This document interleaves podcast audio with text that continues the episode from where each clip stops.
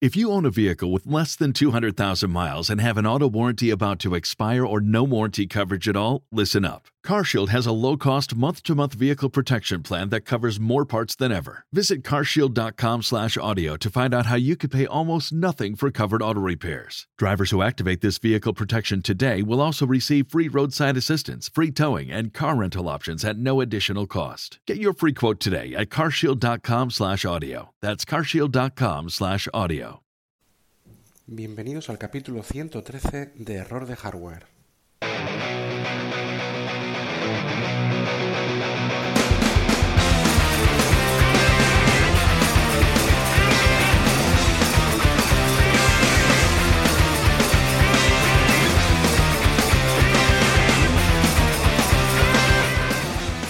voy a hablar, hacer unas reflexiones sobre Apple y su papel en la informática.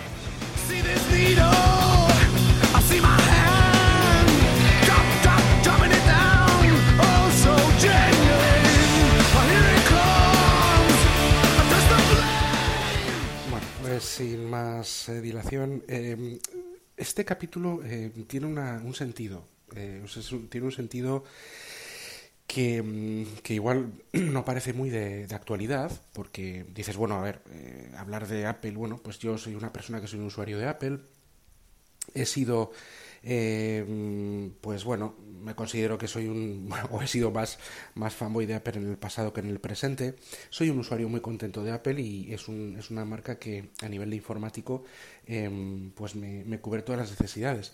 He sido, ya digo, más fanboy o menos racional hace unos años.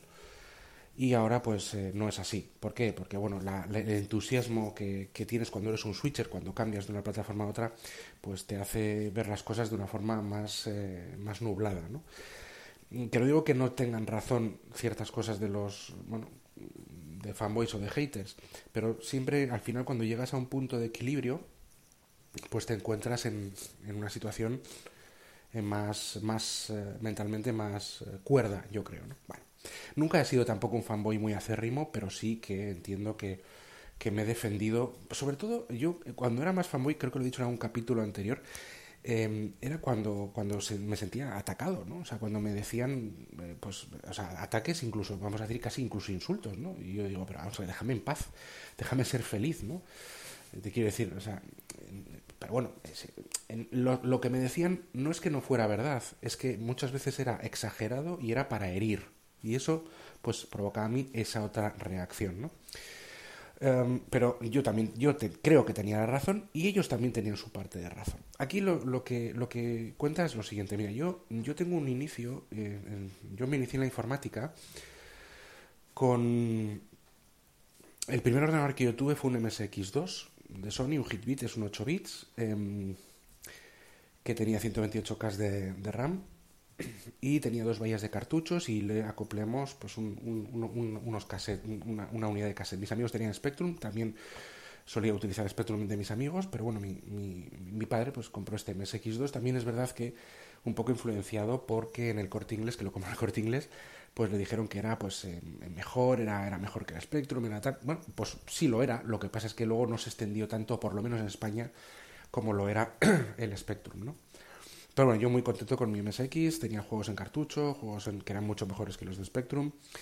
Eh, eh, bueno, o algo mejores porque sí que compartían CPU, eh, pero eh, pero bueno, tenía algún añadido gráfico y tenía mejoras en otros en los apartados de hardware. Después del MSX eh, tuve el- un PC, aunque yo sí que accedía a algún ordenador que no sé cuál es. Yo me acuerdo que había un Toshiba, no sé qué ordenador era eso, eh, que tenía la- en, el estudio donde estaba trabajando mi padre, que tenían las pantallas de verdes, de estas eh, de fosforescentes, como un verde. Eh, y eh, no sé qué sistema era, pero era todo como terminal, bueno, no sé, o sea, era, pero era, y era un Toshiba, lo recuerdo verdad, no sé qué era, repito qué ordenador estoy hablando, no tengo ni idea. Ah, también vi algún Apple II, también vi algún Apple Macintosh, el primero, el, de- el famoso, y toqué, o sea, vi y toqué, pero el primer ordenador eh, más moderno que tuve fue, eh, digamos, el primer PC fue un PC con MS2, un 8088 creo que fue, eh, que lo heredó mi padre del, del- de uno de los estudios donde trabajaba. Lo tuvimos en casa, tenía MS2. Y después ya eh, adquirimos un 286, eh, donde ya empecé con ese, empezaban, bueno, eh, tenían las primeras versiones de Windows. No sé qué versión de Windows era, ¿eh? si era la 2, la 1, no me acuerdo, pero ya empezamos a, a tener eh, Windows, MS2, pero bueno, Windows se basaba en MS2. Y después de eso, me acuerdo que yo mismo, yo mismo, no sé, si con, no sé con, con qué años, con 18 años, con 17 años, por ahí, eh, yo mismo eh, monté, cambiamos el 286 y pusimos una placa y todo nuevo y monté un 386 de XA40 de AMD con el pro- coprocesador eh, matemático. Eso lo hicimos nosotros con ayuda de mi padre y un amigo de mi padre, pero ya empezamos a montar ese ordenador en casa. A partir de ahí, que ya tuve pues 486 de X66, eh, algún Pentium, algún pues, Atlones y demás, a partir de ahí yo era el que montaba el ordenador en casa yo solo. Mm, me acuerdo que leía revistas, tenía muchos amigos en informática. Yo hice derecho, pero tenía muchos amigos en informática. O sea, decir, y yo era, era un pecero. Bueno, me acuerdo que el Windows 95 lo instalé con disquetes. No sé cuántos disquetes, eran muchísimos disquetes, con un entusiasmo impresionante por todo lo que es el PC, el juego de, los juegos de PC, era un gran gamer de PC. Pero eh, bueno, pues la cosa eh, fue cambiando, fue cambiando hasta que, bueno, pues eh, me empezó ya a aburrir, no a aburrir, aburrir y sobre todo a cansar. Porque eh, todo esto del, PC modular, el- los, los clónicos, nunca tuve un, un PC de marca, siempre tuve clónicos, pues ya pues había, mm, encontraba muchos conflictos, bueno, como era normal, ¿eh? Y era parte de la diversión, ¿no? Pues mira, no me funcionaba esto, el último driver de la placa, no sé qué, no me va bien este juego, no me va bien este programa, se me cuelga no sé qué, la memoria se me rompe. O sea, era un cisco. O sea, era muy bonito porque estaba muy bien, porque aprendías mucho, pero era un cisco. O sea, eh, la cosa, pues al final acababa un poco harto reinstalar Windows cada cierto tiempo, porque los Windows pues ya no es lo mismo que ahora, lógicamente, pero... O sea, era, me cansé, me cansé. Llegué hasta XP, llegué hasta XP. Y eh, luego mi mujer tuvo un. Me casé y demás. Mi mujer tuvo un portátil con Windows Vista. Y ese es el último eh, portátil, digamos, Sony Vaio, que yo más o menos eh, toqué. En el 2008 me pasé, 2007, creo que 2007, 2007-2008 me pasé a Mac. Mi primer producto, aunque había tenido algún, algún iPod anterior, mi primer producto de Apple fue un MacBook Pro. Creo que era de finales 2007, con Intel.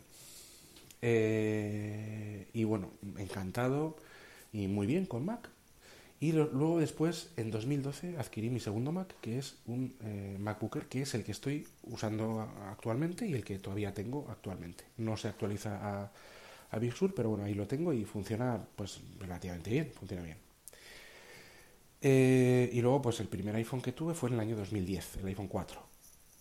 Aunque había toqueteo, pero el mío, el primero mío en propiedad, eh, un 3GS, un 3G, fue un iPhone 4. Desde a partir de entonces, pues, pues ya todo iPhones. Y a partir de entonces, pues todo, todo, tanto, porque antes de eso tuve varios Nokias, en el 97 Mini es el último que tuve, y la, la experiencia comparado con, con el iPhone, pues eh, era siempre mucho, mucho peor. mucho peor, ¿no? El iPhone por redefinir muchísimas cosas, ¿no? Y he he hecho esta introducción un poco larga, pero un poco para que veáis de dónde vengo yo. O sea, yo me cambié, fui un, fui un switcher, me cambié de PC de toda la vida, cacharreando, em, siempre con, con rodeados de amigos informáticos, yo no lo era, pero, y siempre con todo este tipo de cosas, con Windows, con juegos, con, o sea, de- vengo de ese mundo. Disquetes de 5 un cuarto, disquetes de 3 y medio, CDs, los primeros unidades de CD-ROM, me acuerdo del Rebel Assault y muchos otros, el Seven Guest, los primeros en carta, los primeros... O sea, yo he vivido todo eso de los, los 90, finales de los 80 y 90 enteros, junto con los principios de los 2000, con PCs y productos Microsoft a mi lado. Pero me daban tantos problemas, ya sé que ahora no es exactamente igual, ¿vale? Pero me daban tantos problemas, tenía tantos quebraderos de cabeza que me decidí cambiar, por cambiar un poco, por, por ya, porque que, quería, que eso lo he dicho en más de un sitio, que eh, en la informática me sirviera a mí y no yo a ella. Yo no quiero una Raspberry Pi, no quiero nada de eso, no quiero cacharrear, quiero que abrir una tapa de un ordenador, darle un botón a una pantalla de un lo que sea y que se me despierte, que se me que, se encienda, que funcione y punto. Yo no quiero otra cosa, ya no tengo ni tiempo ni ganas. Sobre todo tiempo, pero ganas tampoco te creas que tengo muchas. Entonces, bueno, pues eh, pues eso es lo que me llevó a cambiar a Mac y a Apple. Y, con, y muy, muy, muy, muy contento, entusiasmado.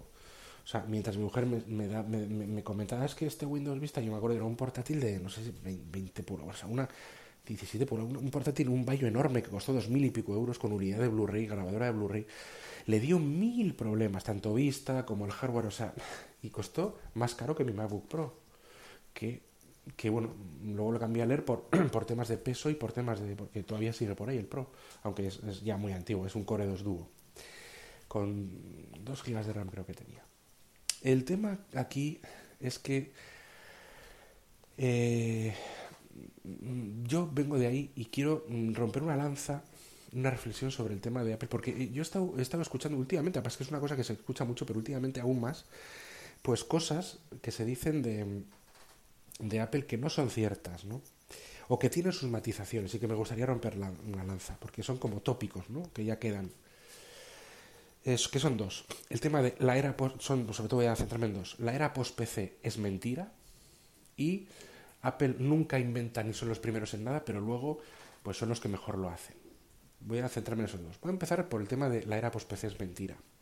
Es que lo oigo mucho últimamente, todavía se oye, es que todavía hay podcasts que siguen con eso. Yo no digo que la era post-PC sea, o lo que mm, Steve Jobs comentó como la era post-PC, sea todo al pie de la letra. Pero lo que es totalmente innegable es que estamos en una era post-PC desde hace muchos años. ¿Cómo que es mentira? De mentira nada. La era post-PC eh, tiene esa parábola, esa, esa, esa, pues bueno, esa como, una especie de parábola, por decirlo de alguna forma, que decía yo, Steve Jobs, que resumiendo, dice que, bueno, que antes eh, mm, para hacer cualquier cosa se necesitaba eh, la, la, la, América rural necesitaba camiones para todo todo el mundo necesitaba camionetas para todo porque es lo que había. En una época rural en la que para transportar troncos ir a por el pan o ir a dejar a los niños al colegio se utilizaba un camión. Y cuando se ha ido especializando el digamos y, y evolucionando el, el, mercado y la sociedad se utilizaban diferentes productos para diferentes fines pues camiones pues para llevar troncos pero en motos para ir por la ciudad rápido, eh, un coche ligero para hacer cuatro recaos más ligeros. Es decir, que depende de lo que necesitemos, necesit eh, usamos un tipo de vehículos u otros. Siempre van a haber camiones, no van a desaparecer, pero no todo se hace con un camión. Ya no hace falta hacer todo con un camión. Eso mismo, trasladado al mundo de la informática, es una fotografía de lo que teníamos hoy en día. Ya lo creo que Steve Jobs dio en el clavo al decir eso porque es lo que hay hoy.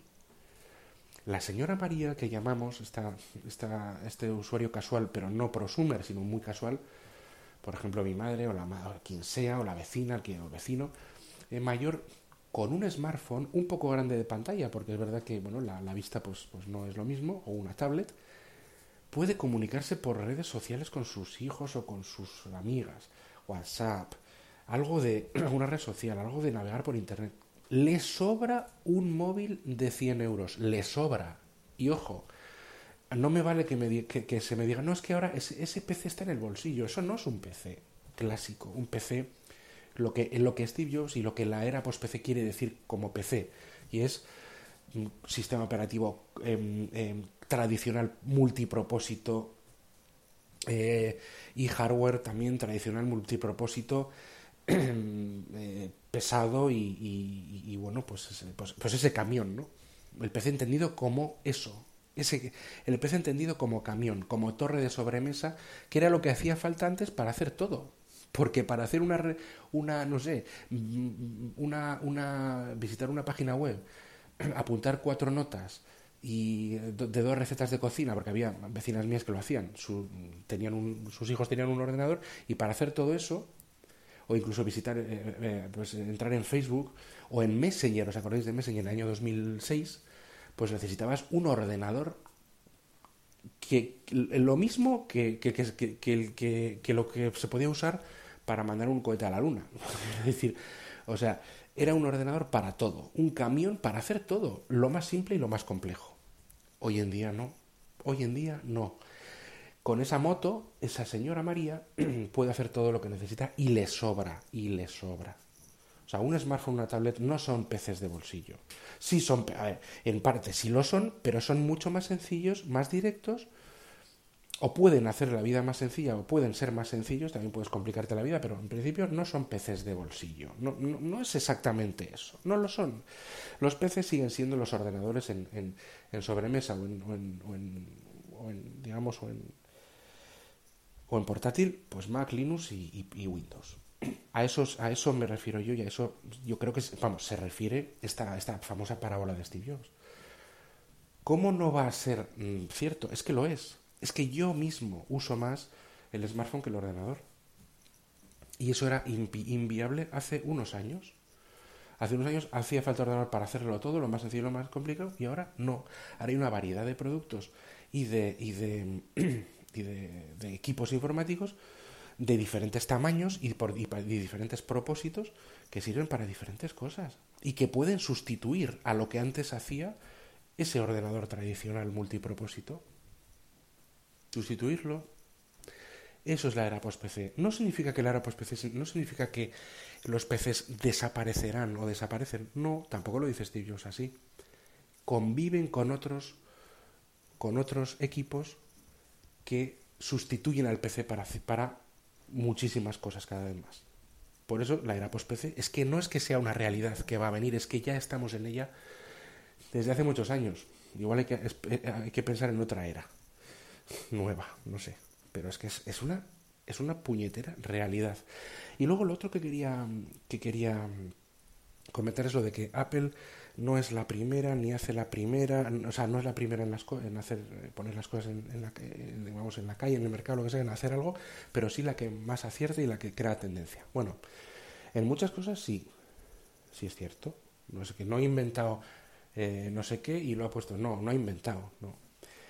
Pero eh, no inventar, o sea, es que eh, eh, el, origen de todo, el origen y primero, primigenio, es muy complicado de buscarlo. Es decir, eh, vamos, a ir, vamos a decir la típica expresión de no es la primera, pero es la que mejor lo ha hecho. Bueno, eso también eso pasa mucho con Apple, pasa con otras marcas, pero yo creo que Apple ha sido la primera en poner en el mercado, en la calle, mucha de la tecnología que ahora la damos por supuesta y que ahora y otros sistemas la tienen porque Apple ha sido la primera en ponerla en la calle.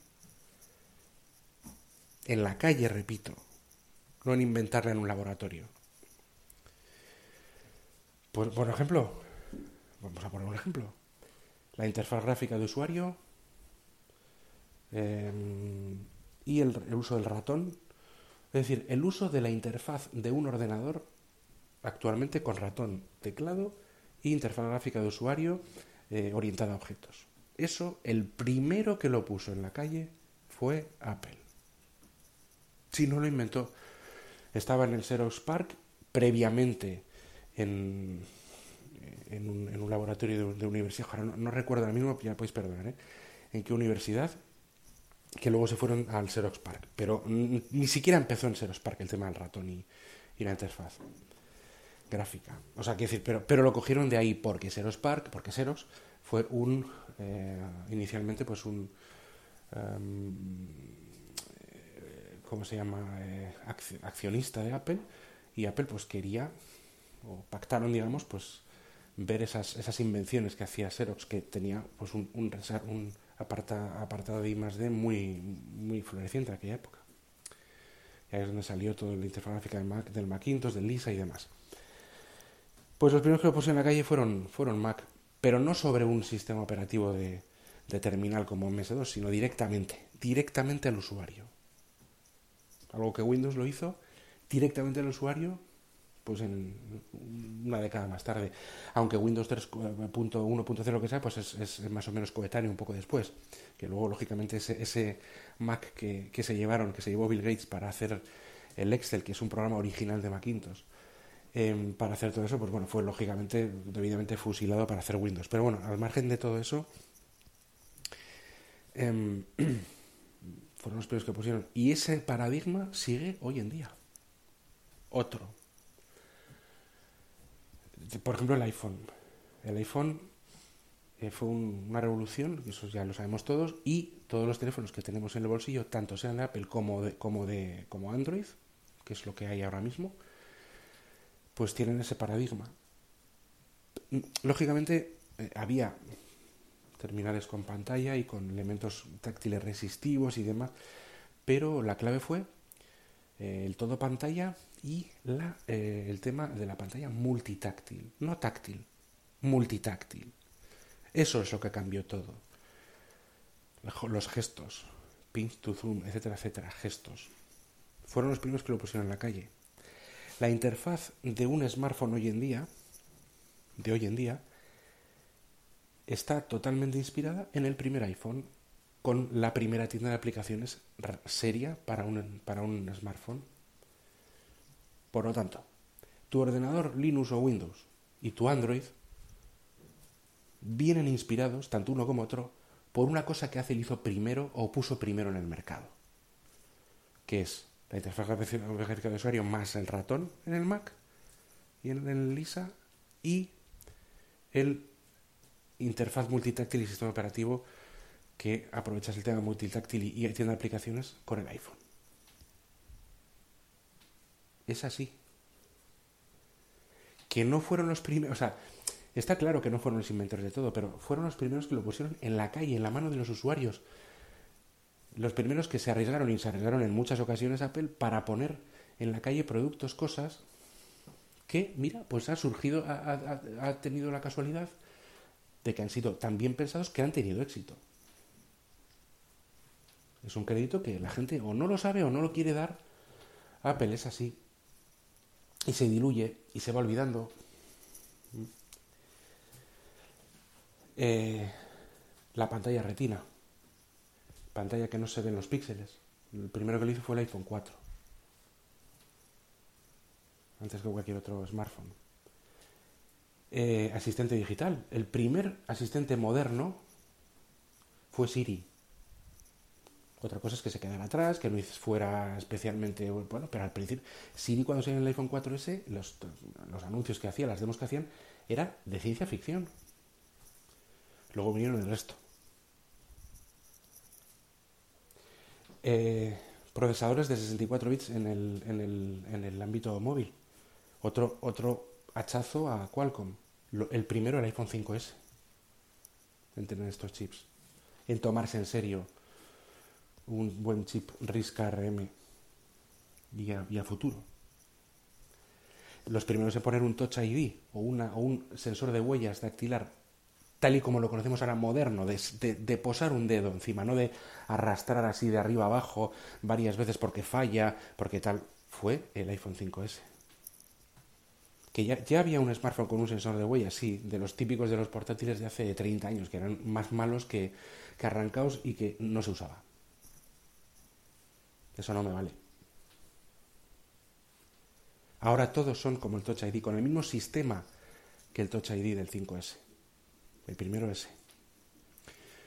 Pues podemos ir con Face ID, con muchas más cosas, pero tampoco quiero hacerlo ni largo ni quiero hacerlo eh, necesariamente. Luego también Apple ha sido, repito, ha copiado muchas cosas, no ha sido el primero en muchas otras. Ojo, ojo, a ver, no, no nos. Eh, no quiero tampoco. Pero claro, quería centrar un poco en estas cosas que sí son verdad y que creo que es la marca que por H o por B más ha cambiado el ámbito de la informática de consumo del consumidor y, y la informática habitual, vamos a decir, tradicional, pues que ha dado más pues eso, pasos adelante arriesgados, quizá, a otros no, que luego han salido bien, tal, luego está Newton, no sé qué.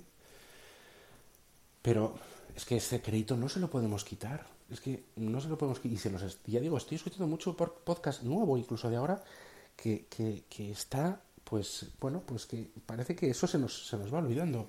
Repito, y no quiero con esto justificar decisiones malas, productos malos que ha podido hacer eh, tal de Apple, pero, ostras, esto no se puede olvidar y de verdad, eh, el, bueno, pues, pues era un poco pues para que para eh, para, para digamos const hacerlo constar simplemente simplemente eso eh, bueno, pues eh, tenía que haber hecho la advertencia de si no sois muy usuarios de Apple, bueno, no escuchéis este capítulo, casi, casi que, que sabéis que, yo sí que lo soy y que por lo tanto pues vais a tragaros esta, estas, estos capítulos de, eh, de vez en cuando de, de, aquí de Apple, ¿no? Eh, hablar demasiado de, Apple, que es que básicamente es, si estáis escuchando eso es porque sois, sois- sabéis que o sois también usuarios de Apple o sabéis que yo lo soy. Por lo tanto, bueno, pues siento por un poco por el coñazo, pero, pero esto es un capítulo que quería, que quería hacerlo.